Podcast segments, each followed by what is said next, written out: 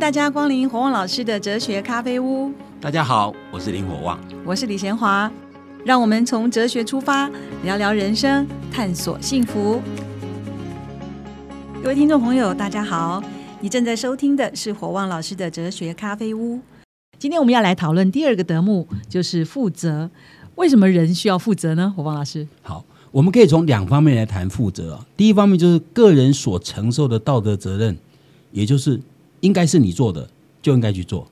第二方面是对个人所做的事就应该承担责任。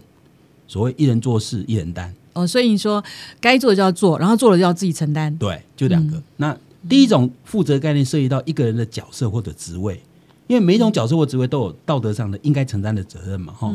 比如当老师就应该认真上课嘛，当医生就要关心跟照顾病人健康嘛，当员工就应该把老板交代的事情尽量做好嘛。那当父亲就要照顾子女啊。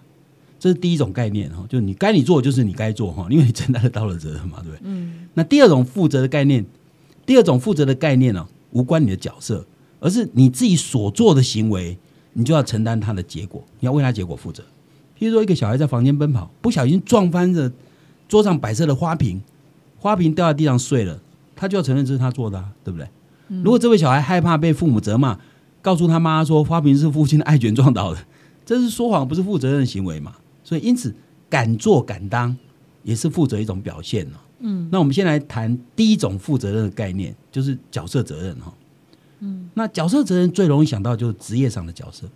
有任何一个人想当一个想想过一个美好人生，都需要拥有许多有价值的东西。比如我们人一定需要有适度的财富啊，要身体健康，要安全等等啊。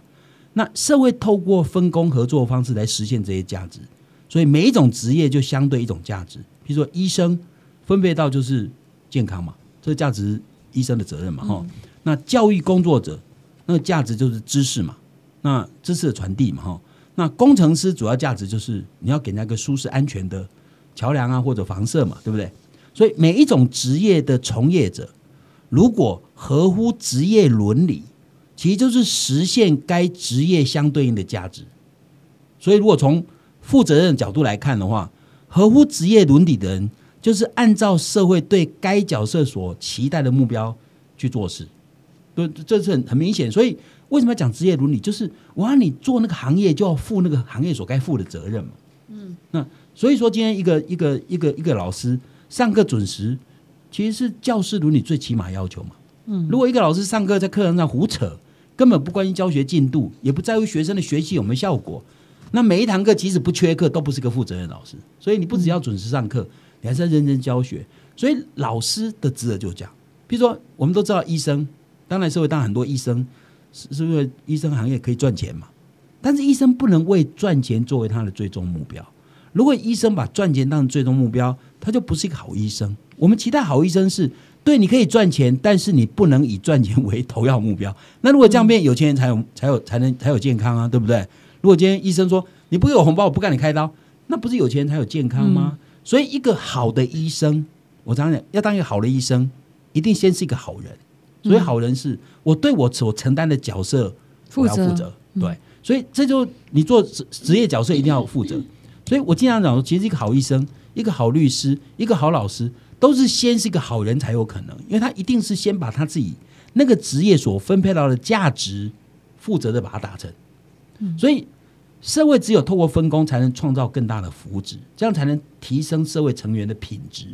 所以重视职业伦理，其实就要确保每一个人分到的角色要负责，你知道吗？所以职业伦理强调就是做一个负责的医生，做一个负责任的老师，做一个负责任的法官或工程师。所以我们这里要强调的是更根本的概念，那就要做一个负责的人。因为做一个人，职业角色只是我们诸多角色之一。嗯，我们不只应该在职业遵守职业伦理，我们我们我们这当然最起码，但是更重要，我们要做一个负责任的人。所以刚刚为什么讲说，先是一个好人才可能是一个好医生？那有的人可能他工作很厉害，就他不是一个负责任的爸爸，也不是一个负责任的妈妈。这就是他在承担角色的时候，有些角色有扮演好，有有没有扮演好。好，所以说我们除了工作之外，我们还有很多角色啊。比如说我在大学担任教授，这是我的职业角色。那我应该如何才做一个称职的教授？有一定的客观标准嘛？比比如说我刚刚讲，我认真教学，关心学生啊，嗯，那才是负责任表现嘛。但是我不只是大学教授啊，我也是父母的儿子啊，我是妻子的丈夫啊，那我还是一个基金会董事长，以及我是一个社会的公民，嗯，那这些角色其实都有他应做应该做的工作。如果我没有做到，就是对不起这些角色，也是不负责任。所以我可能如果你所说，我可能是一个负责任的教授，努力教学、认真研究，但我可能因为因为投入太多的学术研究，忽略对子女的教养。如果这样，我即使是一个尽责的老师，也不是一个尽责的父亲了。可是你说，前提是一个负责的人，他是负责的人才会是一个负责。所以我讲的是说，其实一个人他为什么会变成一个是可能是一个好的老师，却不是一个好爸爸？嗯，代表他没有做到一个负责的人。哦，如果做一个负责人，每个领域他都会负责，你懂我讲意思吗？所以，所以我说我们不能把它拆离，可能说你做一个负责的医生就好，做一个负责的工程师就好，你要做一个负责的人。可是有的人说，是因为我为了做负责的医生，所以我就亏欠了我的家人。我如果这种这样讲法，就是他他不是一个负责的人。为什么？他如果是一个负责人，他所承担的任何角色，他都要想办法至少做到合理的要求。嗯，他绝对不可能说啊，比如说我每年拼命赚钱。然后家里都不管，嗯，这样绝对不是一个负责的人，嗯，因为如果你家是你自己承担起来，你对家也有责任，敢做敢当，对，也就是说你承担任何责任，你你扮演的角色有好多个，你不能只关注其中的一个角色。如果你只关注于其中的角色，代表你不是一个负责任的人，嗯，你只是负责的医生，但不是一个负责的人，嗯，所以我说，如果你先是一个负责的人，你就绝对是一个负责的医生，也是一个负责的老师，所以。一定要从更宽广的角度看责任这个角度哦。嗯，但是因为人的时间跟精力有限嘛，哈，那每一个角色都要尽到责任。有人会讲，那会不会分身乏乏术啊？嗯，那的确有可能，但这需要智慧。嗯，有智慧的人一定会适当分配他的时间跟精力在每一个角色上，否则他会出现某些角色是不负责的。嗯，所以一旦某一个角色是不负责，那社会当然就会付出代价，对不对？如果你当医生没负责。健康价值就会失去嘛？当父亲没负责，那你的孩子将来学坏，你就知道社会不良少年或问题青少年嘛？那那这当然不对哦。所以一个人工作认真，如果扮演父亲角色不负责任，那当然当然会有什么结果呢？运气好，子女会自己成长的很好，你知道吗？但是但是如果运气不好呢？子女如果行为偏差，危害社会呢？所以不不负责任的父亲所造成的不好的结果，最后是丢给社会去负担，你知道吗？二零一四年呢，五月二十一日，台北捷运板南线列车行驶当中，有一名二十一岁的大学生郑杰，他持刀随机杀人，造成四死二十四伤。郑杰向警方自白的时候说，他从小就想自杀，不过没有勇气，所以他这样做是希望透过杀人犯被判死刑结束他一生，你知道吗？他觉得他是一生是很痛苦的。嗯，事实上，郑杰的父母跟老师早就发现郑杰人格的偏激跟孤僻，但并没有认真面对。由于由于这些人扮他们扮演的角色是要教化的，他们没有负责，结果造成五条人命，知道吗？嗯，所以不论哪一个角色，只要人有不负责任，就有人会遭殃。所以每一个人都应该正视自己所有的角色，做一个负责任的人。好，所以这是第一个面向我要讲的。嗯，那我们再来谈负责第二个面向，敢做敢当，敢做敢当。嗯，就做一个负责人，比做一个负责的医生更为根本。因为它涉及的是一个人对事情的态度，所以一个负责的医生可能不是一个负责的父亲，但如果是一个负责任的人，比较可能同时是一个负责任的医生，也是一个负责任的父亲。因为负责任的人具有责任感，他面对他所有的角色以及自己做的行为的时候，都会以负责任的态度来面对。嗯，所以做一个负责的人，不止把自己的角色扮演好，也也包括另外一种概念的负责。就他所扮演的各种角色无关，这个概念的负责指的是，只要出于自己意愿所做的任何行为，我都负责啊。这个跟角色无关哦，就是说，所以，所以一个负责的人，不只是跟角色有关的责任会尽到，他也知道，只要他做的，不管跟角色有没有关，他都要负责。也就是说，一个具有责任感的人，不止扮演好自己的角色，也随时准备承担自己行为的后果。对这件事情就是我干的，很多人做错事，怕怕被惩罚，就就就找借口嘛。嗯，最常听到就是说啊，这形势所迫啊，环境或制度造成的啊 对啊，同财压力呀、广告诱惑啊等等，不不负责任，常把这些当成借口，认为这些借口是说自己是被不可抗拒的力量才这样做，嗯你知道吗？用这样来合理化自己的行为，推卸责任。那网络上流传一则美国前总统雷根的故事啊，雷根在十一岁的时候，跟一个朋友跟朋友一起玩球，不小心把邻家的玻璃打破了，邻居索赔十二块半美元。雷根告诉父亲说：“我不是故意的啊。”那父亲说：“玻璃事情打破，你要负责赔偿。”雷根说：“那可是我没有钱呐、他父亲跟他讲说：“好，我给你十二块半美元，但这笔钱先借你，一年以后要还我。”雷根只好开始打工，你知道。嗯那半年以后，终于把父亲的钱还了。后来雷根在回忆这件事情的时候，他就表示，他要透过自己自己的劳力来承担过失，让他明白什么叫做责任。嗯那除非是邪恶的人，否则很少人故意做错事。所以我不是故意的，不是一个 免除责任的最好借口，你知道吗？嗯凡事只要出于有意义的行动哦，行为者就有意识的行动，行为者就必须对造成的结果要负责。所以敢做敢当也是一种负责任的表现，跟角色无关哦。嗯西班牙哲学家萨巴特说：“责任就是知道我的每一个行动都在构成、定义、创造一个我。嗯一次次的选择我想做的，我就在渐渐的变成形。我做的决定，在为周遭的世界留下痕迹之前，先在我的身上留下痕迹。表示一个人做了选择，做过什么，是在慢慢形塑自己是一个什么样的人。嗯所以，一个习惯推卸责任的人，把事情结果推给外在因素的人，就否定我能够自己做主嘛，嗯表示我没有能力做自己的主人嘛。所以，如果从康德来讲，这种人是把人的尊严价值贬义耶，所以是贬义自己，瞧不起自己，才说什么事情都不是我，你知道吗？对，难怪那个精神科医师有说过，那个很多精神病的人，他们的背后是不肯负责，所以他的整个人的形塑就好像散掉了。我们上半段呢，就是谈到负责其实有两个面向，一个就是做你应该做的，第二个呢就是敢做敢当。那我们先休息一下，待会儿再回来。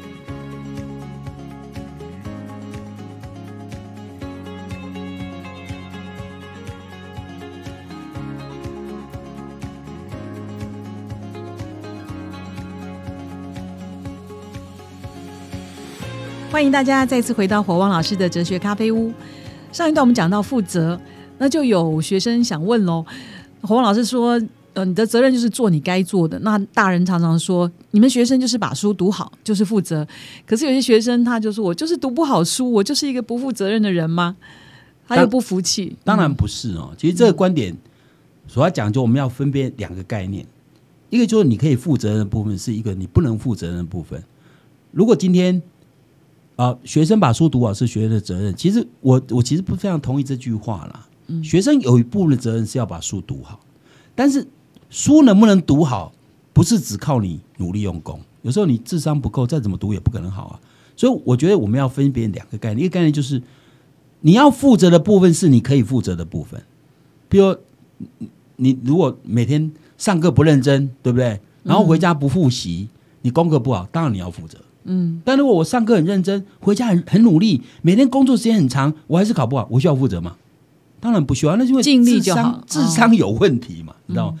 一个负责人一定一定要知道说哪些是我能负责的部分，哪些是我不能负责的部分。所以为什么每一个德目背后都有智慧？嗯哼你要分辨哪些你要负责，哪些你不应该负责。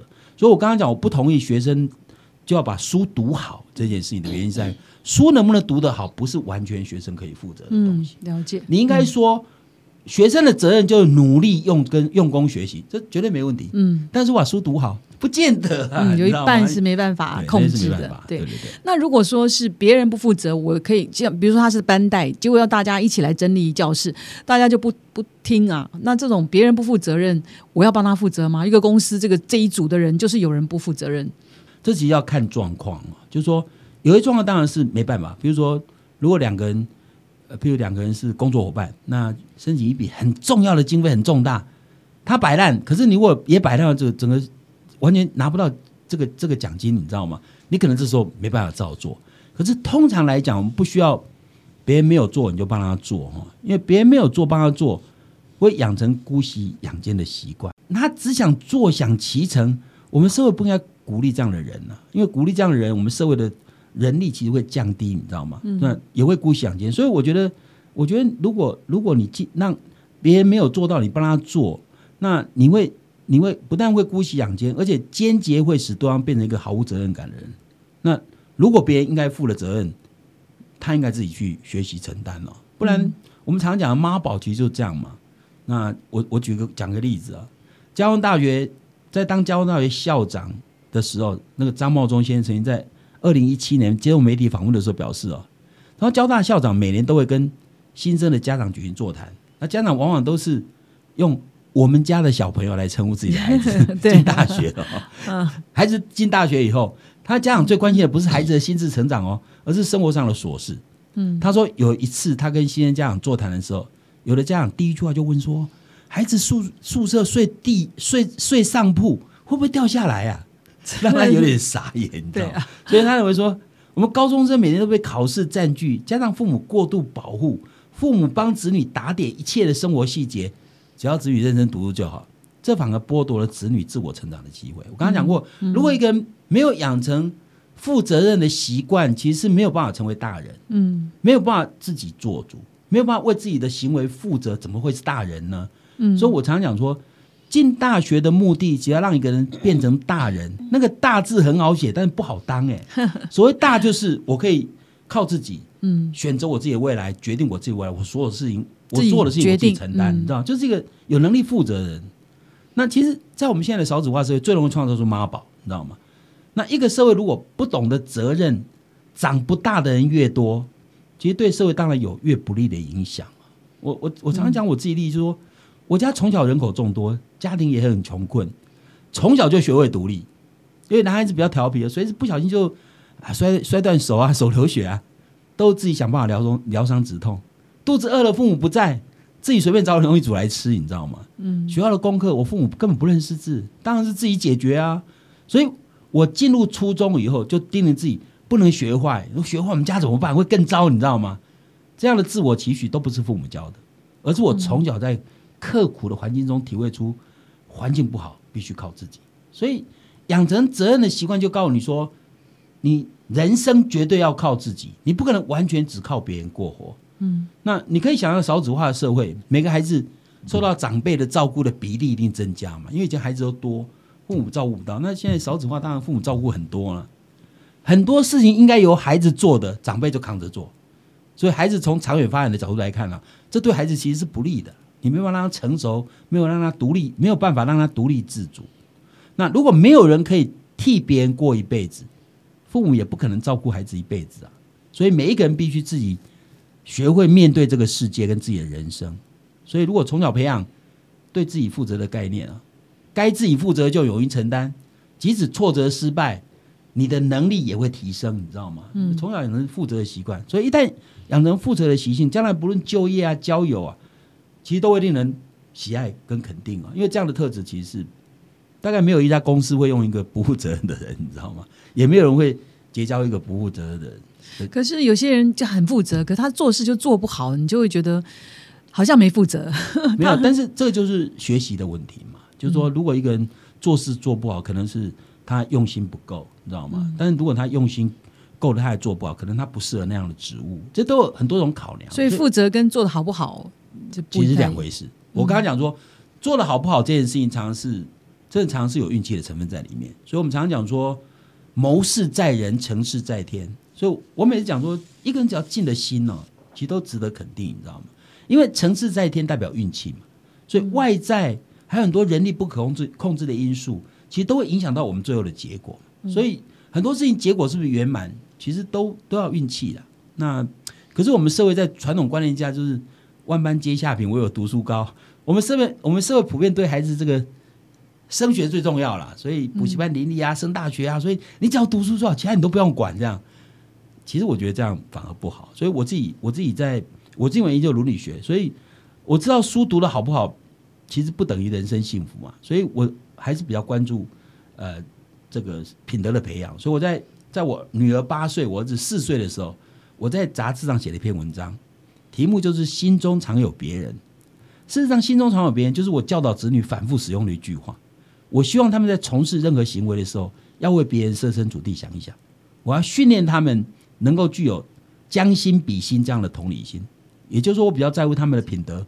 至于学业成绩，我我的原则就尽力做好嘛，对不对？所以我我从来不关心我儿子，所以我儿子我儿子从小到高中成绩都很不好。你知道，在高中的时候我还记得很清楚，他们班全班二十八个，他有两次期末考回来叫我填成绩单，是全班二十三名，你知道吗？嗯，所以他后来考上台大，他们全班都吓吓一跳，你知道吗？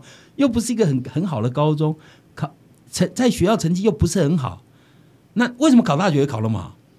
我认为他没有压力，我认为一方面运气好，一方面没有压力，你知道因为父母从来不会要求你一定要读什么学校，因为我我觉得好学校如果没有好品德，我一再强调，危害社会能力更强嘛。嗯，所以所以换句话说，其实不要考虑，你只要做事认真负责，不要考虑结果，因为结果其实真的不是你能负责的部分我们我们经常老是把不该负责的部分当成负责，然后你就会很多忧虑，那个忧虑是永远没办法解决的。所以一个人一定要想清楚。哪些东西给你该做，哪些东西你不该做？哪些你该做就是你的责任，不该做了，那你就不必计较那些得失嘛。对，负责其实就做自己的主人嘛。哈，一个不负责任，把错误都推给别人，或者推给所谓不可抗拒力量的人，其实承认自己是一个傀儡，没有能力自己做主。嗯，那事实上不只是自己行为的选择要后果要自己承担，一个人的一生要如何度过，也要自己负责。所以我刚刚提到那个西班牙哲学教授叫。萨巴特他在一本书叫做《对与错的人生逻辑课》这本书里面，就描述了一故事。这故事内容是，有个叫格洛斯特的公爵，他为了当上国王，消灭所有可能的男性竞争者，甚至连年幼者也不放过，你知道吗？那格洛斯特非常聪明，但他却驼背跛脚。他以为王权哦可以弥补他身体的畸形，这样可以赢得别人的尊重。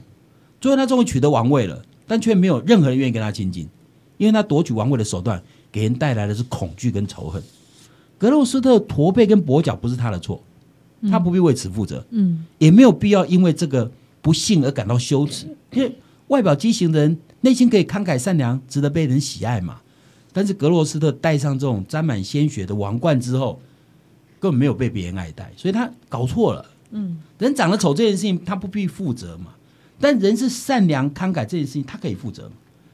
所以，想要得到别人的关怀、敬爱、尊敬跟爱，这是人性的必然，而且也是构成幸福人生的重要元素。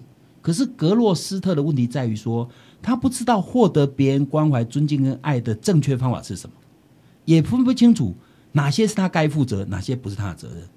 所以，人不需要为自己与生俱来的特质负责啊，比如人不需要为自己的长相、智商。甚至父母的身份地位负责啊，因为这些都不是人呢可以选择的嘛。嗯，所以我常常说，一个人如果因为自己长得帅、长得聪明，就非常骄傲，说他脑筋不清楚啊，因为他的外貌跟智商他没有一点贡献呢。嗯，只是运气好而已。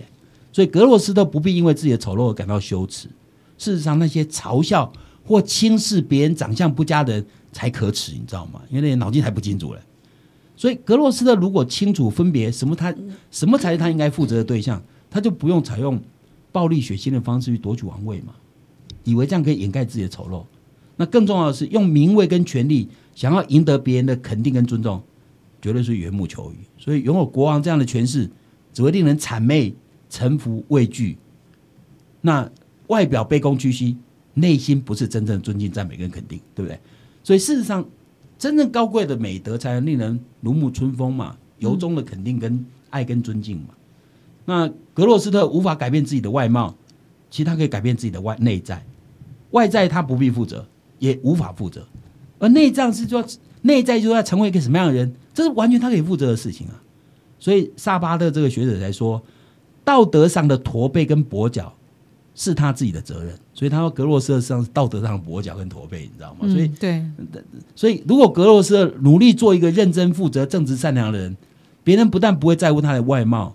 而且丑陋外外表却有一个善良的心，这更令人惊艳，你知道吗？对，所以他完全不需要王冠的加持，也可以得到人的真诚的肯定跟尊敬。那我们台湾有个例子啊，我们前总统陈水扁医生，我们来想想他的一生。一九七九年，他因为担任美丽岛事件的辩护律师，声名大噪。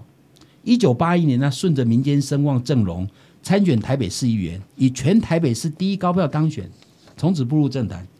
一九九四年，他当选台北市长。一九九八年争取市长连任，败给国民党的马英九，却因祸得福。两千年成为民进党第一位总统。可以想见，两千年的陈水扁是多么的风光啊！但现在陈水扁又如何？陈水扁在二零零八年卸任之后就官司缠身，最后因为贪腐罪证确凿，判刑十一年。他从二零零八年十一月遭羁押，一直到二零一五年一月以健康理由核准他保外就医，一共在狱中度过六年多的岁月。不论政治立场跟陈水扁是不是一样，没有人不承认当年的陈水扁的社会影响力可以用呼风唤雨来形容。嗯，但他最后即使不是晚景凄凉，也是一生无名。除了失去理智的少数扁民之外，台湾大多数人民对他的评价应该是负面的吧？嗯，为什么一个曾经拥有如此庞大政治权力的人会落落得这么不堪的下场？简单说，缺德两个字造就他的一生。两千零四年，陈水扁在寻求连任的时候遭到强力挑战，因为两千年分裂才让陈水扁渔翁得利的连战跟宋楚瑜在这一年结盟，所以选前的各种民调数字，连胜胜券胜券的几率极高。没有在投票前一天发生所谓震惊社会的三一九枪击案，国民党阵营乱了分分寸，连危机处理都内部分分歧。三月二十日投票结果，陈水扁以些微比数获胜。这个案件最后把罪名推给一个已经自杀的无名小卒，社会上普遍认为这是一桩自导自演的苦肉计。各位，所以陈水扁用一般人认为不太道德的方式，虽然我没办法证明是他弄的，但是一般人会认为绝对不是那个无名小卒杀的嘛。获得总统职位，结果又怎样呢？两千零四年，陈水扁一定洋洋得意。可从另外角度来看，如果他不是利用这个恶劣的手段夺得政治利益，也许后来不会因为贪腐而锒铛入狱。所以你为了那个权利，最后变成，如果他不是因为再当四年，他不会变成后来坐牢，你知道吗？嗯。所以哲学家一旦一旦强调一一代一再强调，评论一个人是否幸福，不是看一时，而是看他一生。两千零八年以后的陈水扁，显然是一个被多数人瞧不起的人，所以陈水扁一生应该不能算是幸福那谁造成阿扁总统必须羞辱的过下半生呢？当然是他自己嘛。如果陈水扁人生结束在两千年的时候那种风光，不止他内在是得意的，他一生是幸福的，而且而且一个三级贫户能当总统。绝对是一个激励人心的好故事，对不对？也有人说他因为太爱他太太，所以说被他太太影响，那是另外原因。但是他 也是因为他自己决定了嘛。嗯，可惜的是保外就医的阿扁，现在所作所为还是太政治。他似乎没有智慧去充分利用他得来不易的自由之身，对不对？嗯，他如果利用现在这个时刻做一些有意识到人心、扭转他贪腐形象的活动，嗯，也许他会不一样了。对，如果他继续这样结束他一生。历史的评价应该是四个字：晚节不保。嗯，所以想要拥有一个幸福人生，不只要做一个负责任的人，也要做一个对自己一生好好负责的人。嗯，所以我觉得陈水扁其实很可惜，他现在虽然是保外就医，但还算蛮自由。嗯，他其实可以不要那么政治，他真的可以做一些扭转他形象的活动。我真的觉得，可惜缺乏这个智慧就没办法。如果扭转形象，品德就是关键。对啊，希望他可以听到这一集。的确，如火王老师说的，人要对自己的一生负责任啊。那至至于你负责结果做得好跟做不好呢，也不是有直接的关系，你也不必承担别人的责任。我们要为我们自己的人生负责喽。好，我们这一集就讨论到这边，我们下一集再见。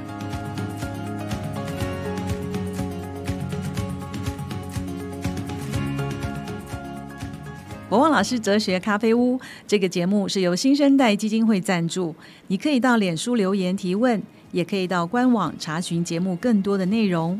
我们节目每个礼拜四都会更新，欢迎准时收听。今天节目就进行到这儿，我们下一集再会，拜拜。